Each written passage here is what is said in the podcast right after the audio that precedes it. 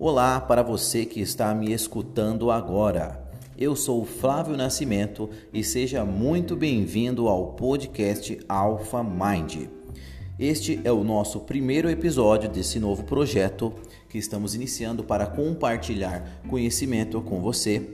E para iniciarmos, iremos dar aqui uma ótima dica para leitura na verdade, são 10 passos para você se tornar um verdadeiro leitor, mesmo que você nunca tenha lido nenhum livro antes, ou para você ler aqueles livros que estão empoeirando na sua estante.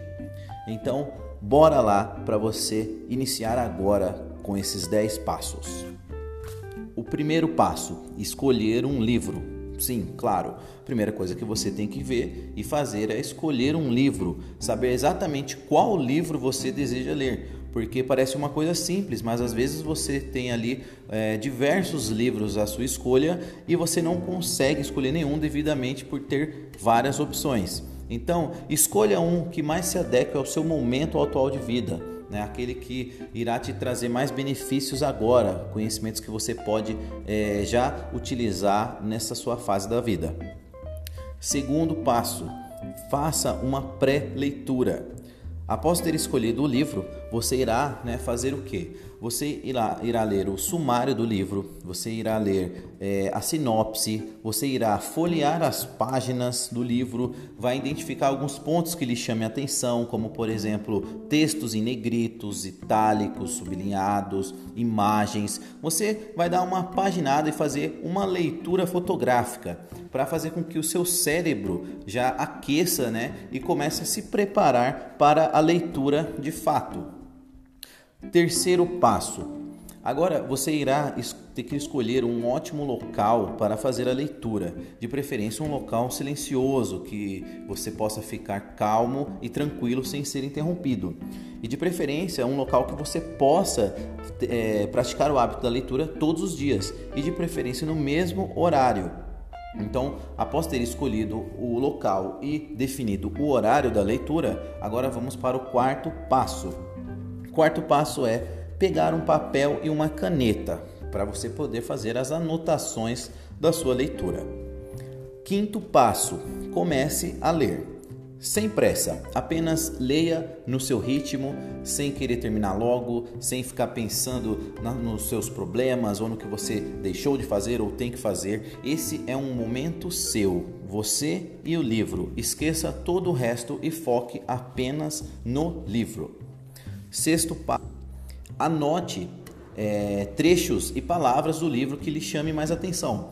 Você vai estar com o seu papel ali, sua caneta, para fazer justamente essas anotações, uns rascunhos. Não precisa detalhar nesse primeiro momento, você irá apenas escrever alguns, algumas palavras-chave que faça com que você se lembre mais tarde do conteúdo que você leu. Sétimo passo: finalizando a leitura. Após você ter definido né, o tempo que você irá ler e você ter terminado essa sua, essa, essa sua meta, você pode escolher se você foi por tempo ou se foi por páginas, mas assim que você terminar, o que, que você irá fazer?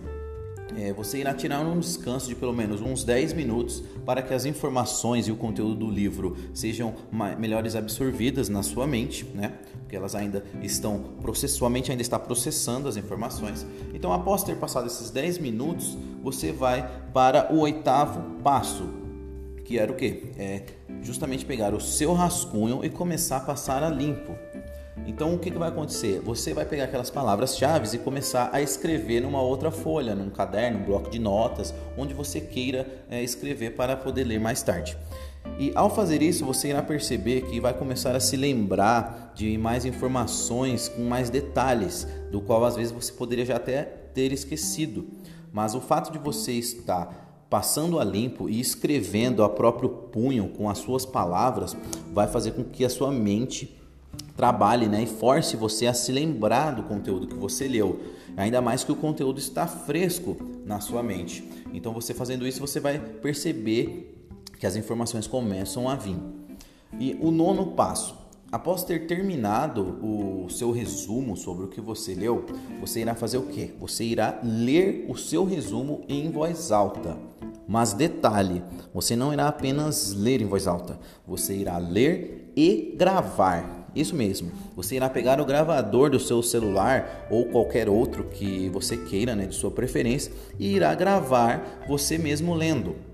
Então você grave e, e leia, né? Você irá ler e gravar ao mesmo tempo. E agora vamos para o décimo e último passo. Nesse passo agora é o mais simples. O que você irá fazer? Você precisa apenas escutar a sua própria gravação do seu resumo. Isso, você vai pegar o seu resumo e escutar pelo menos duas vezes nesse primeiro dia que você fez essa sua leitura. Né? Você fez essa leitura, anotações, o rascunho e o resumo. Então, após ter feito a gravação, você vai escutar umas duas vezes nesse dia.